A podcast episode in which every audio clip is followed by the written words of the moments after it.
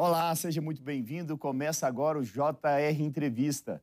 Hoje aqui com a gente o deputado Arthur Maia, do União Brasil da Bahia, presidente da Comissão Parlamentar Mista de Inquérito, que investiga os atos de vandalismo na esplanada dos ministérios do dia 8 de janeiro. Nessa quarta-feira, vocês definiram os primeiros depoimentos e vão começar com o ex-superintendente da Polícia Rodoviária Federal, Silvinei Vasques.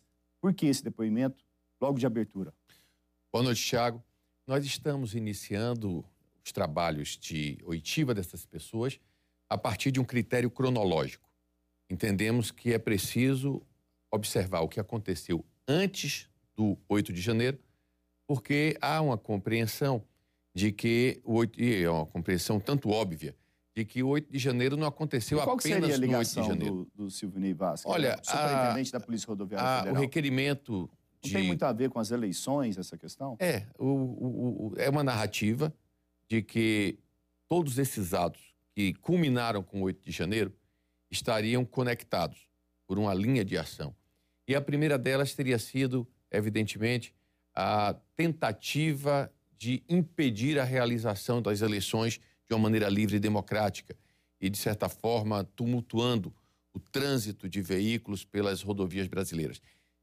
Veja bem, eu aqui no papel de presidente, eu estou dizendo a narrativa que consta do requerimento que foi Certo. aprovado. Não estou aqui O senhor está afirmando... como juiz, né? Estou como juiz desse processo. Mas estamos pegando todos esses fatos, vindo dos, atos, dos acontecimentos mais antigos, até chegarmos no 8 de janeiro, e depois, inclusive, ultrapassarmos o 8 de janeiro para trabalharmos e discutirmos e, e- e buscar eh, informações sobre as prisões que aconteceram após o 8 de janeiro, o tratamento dado a essas pessoas, a individualização da pena de cada um. Enfim, esse é o trabalho da CPMI. Aí depois vocês vão ter um outro depoimento relevante, né? Que é o senhor Jorge Washington, aquele que foi preso após a tentativa de colocar um explosivo em um caminhão-tanque perto do aeroporto aqui de Brasília, correto? Exatamente. Esse é um fato de altíssima gravidade. Ao meu ver, Um atentado terrorista. um né? atentado terrorista. Tentativa de atentado. É, é. É uma coisa. E, e você sabe, eu fui o relator da lei antiterror e um ato de terrorismo, ele para se caracterizar, não precisa que ele aconteça. Basta o planejamento, e no caso ali, foi mais do que o planejamento, foi ele, ele começou a executar e apenas não concluiu a execução. Mas é um ato de extrema gravidade. É, se aquilo de fato tivesse acontecido, nós não podemos nem imaginar qual teria sido a proporção daquele atentado terrorista. Então, é preciso que a gente ouça também esse cidadão, como outros tantos que estão aí para serem ouvidos. O senhor teve com o ministro Alexandre de Moraes, do Supremo Tribunal Federal, ele que tem né, um inquérito extenso já de investigação sobre os atos de vandalismo no dia 8 de janeiro. É, qual- como que foi a conversa? Ele vai compartilhar com a comissão ah, os dados da investigação até agora? Tiago, existem vários processos tramitando no Supremo Tribunal Federal, inclusive alguns em segredo de justiça. Eu fui solicitar ao senhor ministro o compartilhamento dessas informações. O ministro me deu uma resposta bastante satisfatória. Com relação a esses inquéritos que não tem mais nenhuma diligência a ser cumprida, eh, ele eh, autorizou que, eh, para que assim que chegar o nosso requerimento, ele eh, possa Liberar. abrir, comparti- fazer esse compartilhamento para que ah, os membros da CPMI tenham acesso a essas informações. No que diz respeito a processos que ainda estão em diligência e que, portanto, estão concluindo quase essa investigação, ele me pediu para que nós aguardássemos durante um prazo máximo de 45 dias, que é o prazo que ele pretende ter como concluído todos os processos. Cada caso, cada acusado é um processo diferente. Cada acusado é um processo diferente. Então, pode ser que tenha algum processo que esteja concluído daqui a 15 dias. Outro pode estar concluído daqui a 30. Na medida que forem Vocês pretendem acontecendo ter acesso a tudo. essas conclusões, o, o- a- o sigilo vai sendo eh, passado para nós. Entretanto, o prazo máximo são 45 dias. Isso ajuda bastante a CPMI, porque o Supremo Tribunal Federal, através da Polícia Federal, já vem fazendo essa investigação há cinco meses. Portanto, nos poupará tempo para que a gente possa avançar com mais celeridade. Vocês estando com essas informações, a ideia é avançar, né? não ir na mesma direção que Sim. o Supremo já foi. Sim, porque, porque uma investigação ela tem sempre essa característica. É como se fosse um fio. Você é, faz a convocação do João, o depoimento do João implica em ter que convocar o José, o, a convocação e o depoimento do José implica em chamar o Pedro e por aí vai. Então, nós acreditamos, inclusive, é, o escopo da CPMI é mais amplo do que o inquérito que está basicamente em, investigando aqueles atos antidemocráticos acontecidos no dia 8 de janeiro. Vocês... Nós estamos fazendo uma investigação mais ampla. Vocês aprovaram mais de 200 requerimentos na informação na, de, na, na, na sessão na, na, primeira sessão de, de votação de requerimentos e tem alguns requerimentos interessantes, né? Por exemplo, a quebra de sigilo compartilhamento, né? o pedido, já que a Polícia Federal já fez essa apreensão de aparelhos celulares do ex-presidente Jair Bolsonaro, do ex-ajudante é, de ordens do, do ex-presidente, o, o tenente-coronel Mauro Cid, e também do ex-ministro da Justiça, Anderson Torres, também ex-secretário de Segurança Pública. Essas informações todas que vocês pediram, a expectativa é de que essas informações comecem a chegar na comissão quando? Olha, eu não sei lhe precisar a data, mas eu já enviei hoje esses requerimentos enviados para é, os órgãos que têm hoje esses dados para que cheguem na CPMI. Eu acho que quanto mais informação, melhor. Quanto mais informação, melhor. As pessoas me perguntam, aonde a CPMI quer chegar? A CPMI quer chegar à verdade. Existem hoje duas narrativas de dois posicionamentos políticos opostos no Brasil. Aqueles que acreditam que foi um golpe, uma tentativa de golpe de Estado aqueles outros que acreditam que foi uma grande armação.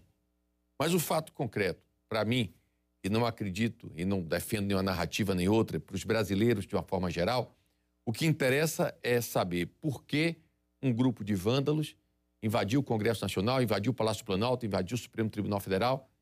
E ainda é mais grave quando se diz que o propósito daquelas pessoas era interromper o Estado democrático de direito que nós construímos no nosso país e precisamos saber o que de fato aconteceu. Aquilo ali foi uma ação de vândalos de uma maneira aleatória ou aquilo de fato constituía-se em um movimento muito mais amplo, concatenado, idealizado, com o propósito. Essa é a grande resposta. De, né? de interromper a nossa Se houve democracia. organização ou se foi. Isso. Então, a mim, como presidente da comissão, e não sou um deputado de governo, nem sou um deputado de oposição, eu sou um deputado que tem é, pautado o meu voto dentro daquilo que eu identifico que seja melhor para o Brasil, eu me sinto muito à vontade para buscar essa resposta. Eu sou um homem de profundas convicções democráticas. E a minha geração viveu, quando eu ainda estava na universidade, a reconstrução da democracia brasileira. Isso é muito caro para nós. Não é razoável que a gente tenha tido um acontecimento dessa magnitude e que isso tenha passado como se fosse uma coisa banal. Não é uma coisa banal. Não é uma coisa banal. O que aconteceu no dia 8 de janeiro é algo muito grave, que tem que ficar colocado para as gerações mais jovens, sobretudo, de que nós temos a obrigação de preservar a democracia, e preservar a democracia significa identificar quem foi que fez aquilo, o que é que aconteceu naquele dia.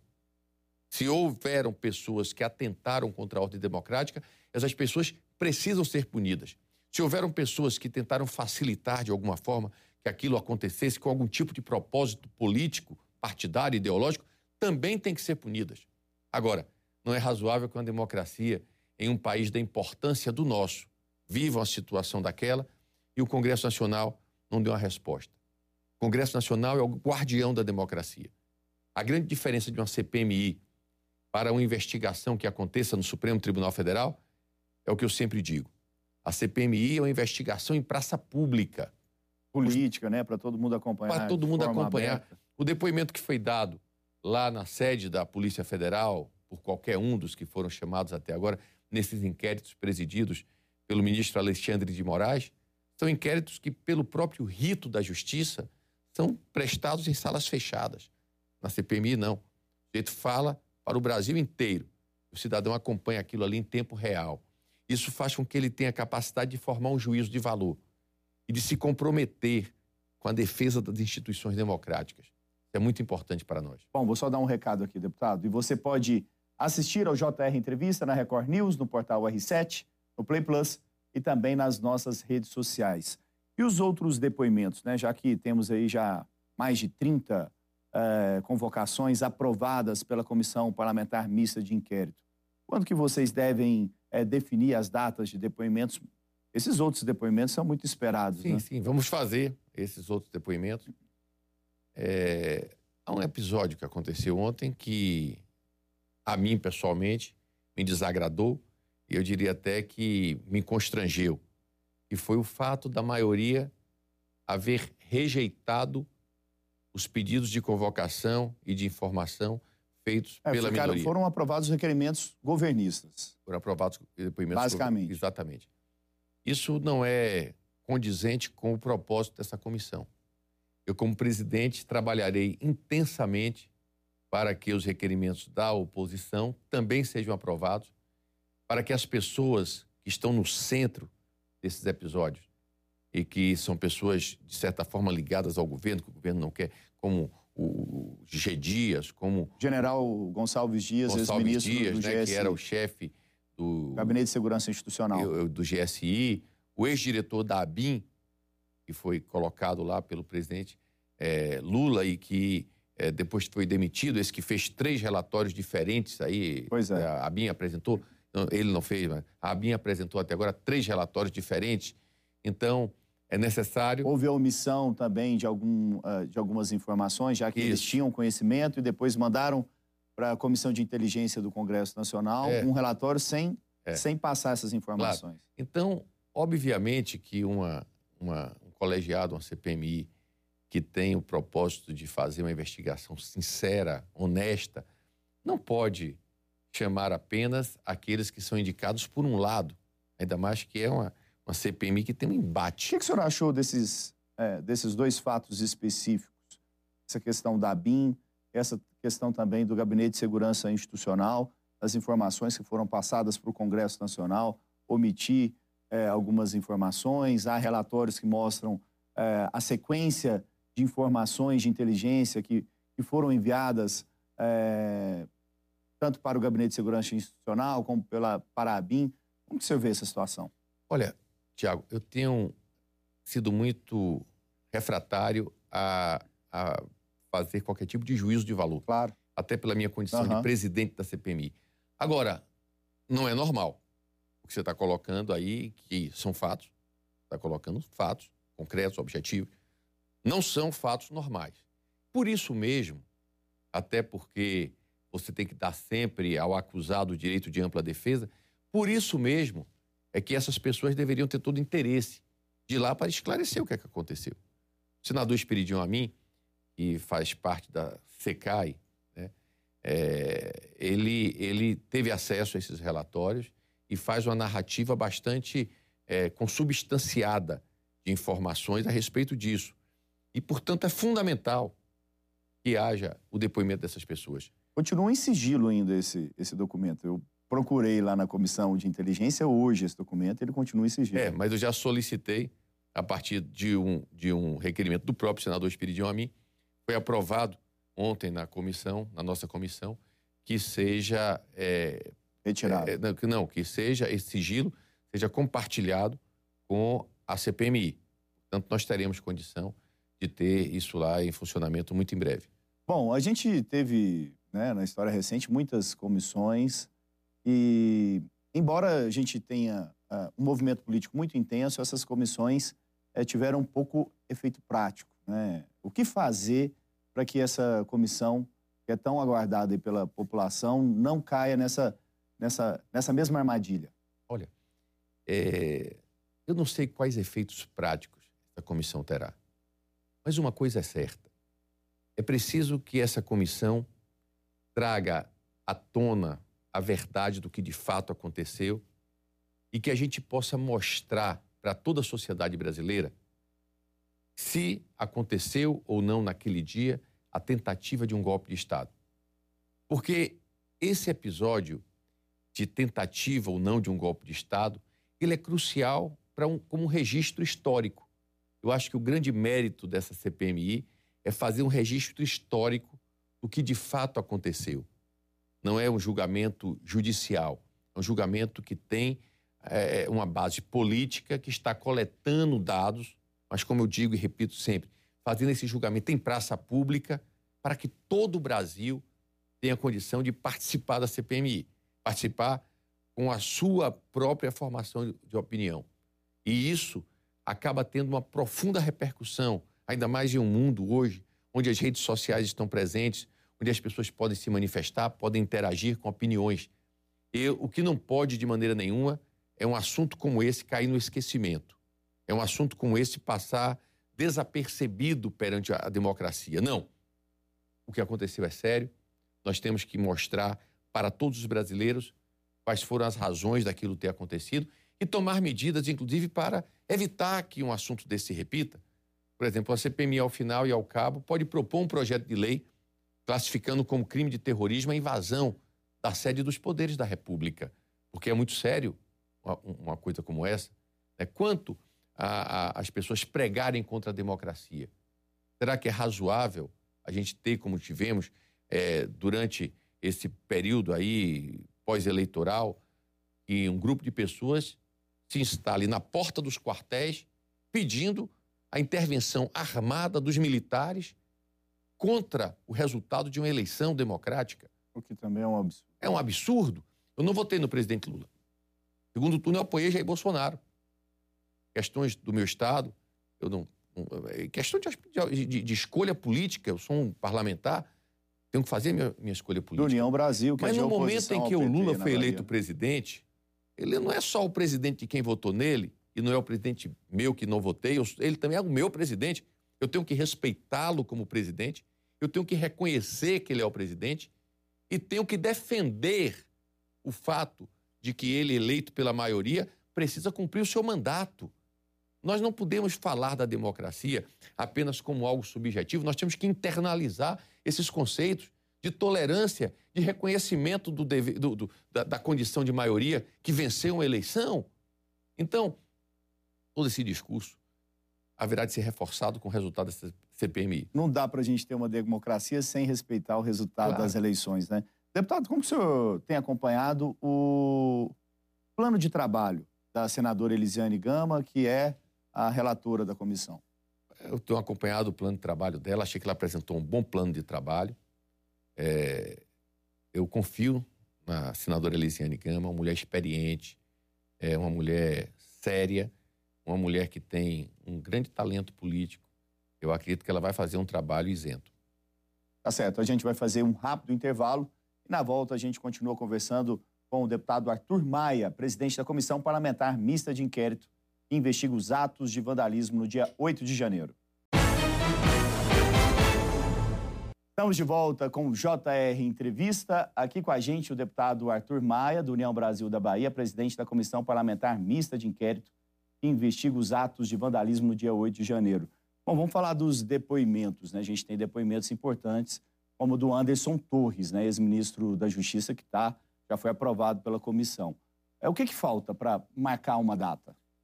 Existem, como eu falei no primeiro bloco, existem aí é, alguns inquéritos que estão muito próximos de serem concluídos no Supremo Tribunal Federal. O Anderson Torres é um deles.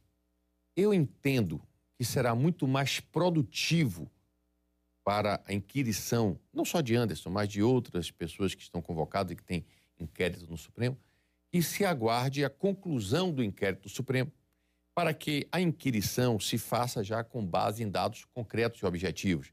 Porque você imagina o seguinte: a gente convoca uma dessas pessoas, não vou falar só do Anderson, que ainda tem processos em, andamentos, em andamento lá no Supremo Tribunal Federal. Houve esse cidadão. Uma semana depois, o ministro Alexandre de Moraes conclui o inquérito dele e abre a possibilidade de termos acesso a esse inquérito que hoje está sigiloso. E apresenta mais elementos. Apresenta mais elementos. Vai ter que trazer a mesma pessoa de volta para um novo depoimento. Então, é um, é, é um, é um, um, um, elemento fundamental do processo, do processo ju judicial, e isso vale também para o processo que nós estamos realizando, que é um processo legislativo, o princípio da economia processual. Então, como o prazo que está aí de expectativa de conclusão desse inquérito é muito breve, é muito, é muito curto. Eu acho que é razoável que a gente possa aguardar. Até porque existem muitas outras pessoas para serem ouvidas. Então, o que eu posso garantir é que todos os que foram até agora convocados serão ouvidos. Todos serão ouvidos. Nós vamos fazer nem que tenhamos que ampliar é, em muito o tempo de, de reuniões da CPMI, mas nós vamos ouvir a todos. Tá, e como que vocês é, pretendem trabalhar? Vão ser reuniões de terça e quinta-feiras? Por enquanto. Uhum. Mas podemos mudar isso para reuniões três vezes por semana. Né? Podemos fazer isso com reuniões de manhã e à tarde. Poderíamos fazer todos os esforços que forem necessários para que nós possamos atingir uma, uma quantidade o maior possível de provas que possam, de fato, revelar a verdade que nós perseguimos.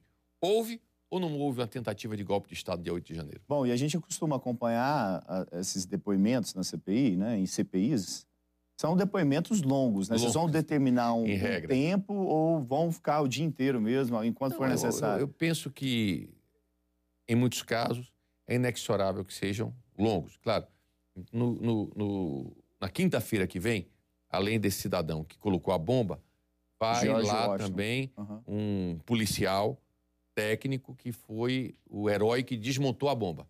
Né? Né? Eu acredito que o depoimento dele, por exemplo, não vai ser tão longo, porque é uma, vai dar lá uma explicação uhum. técnica, etc.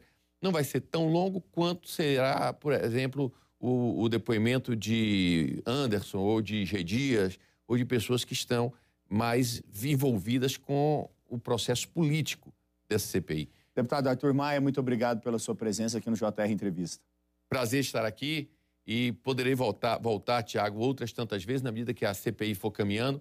E obrigado, como presidente da CPI, por essa cobertura que vocês têm dado ao nosso trabalho. Obrigado. Bom, JR Entrevista fica por aqui. Lembrando que você pode assistir a essa entrevista na Record News, no portal R7, no Play Plus e também nas nossas redes sociais. Muito obrigado pela sua companhia. Até a próxima.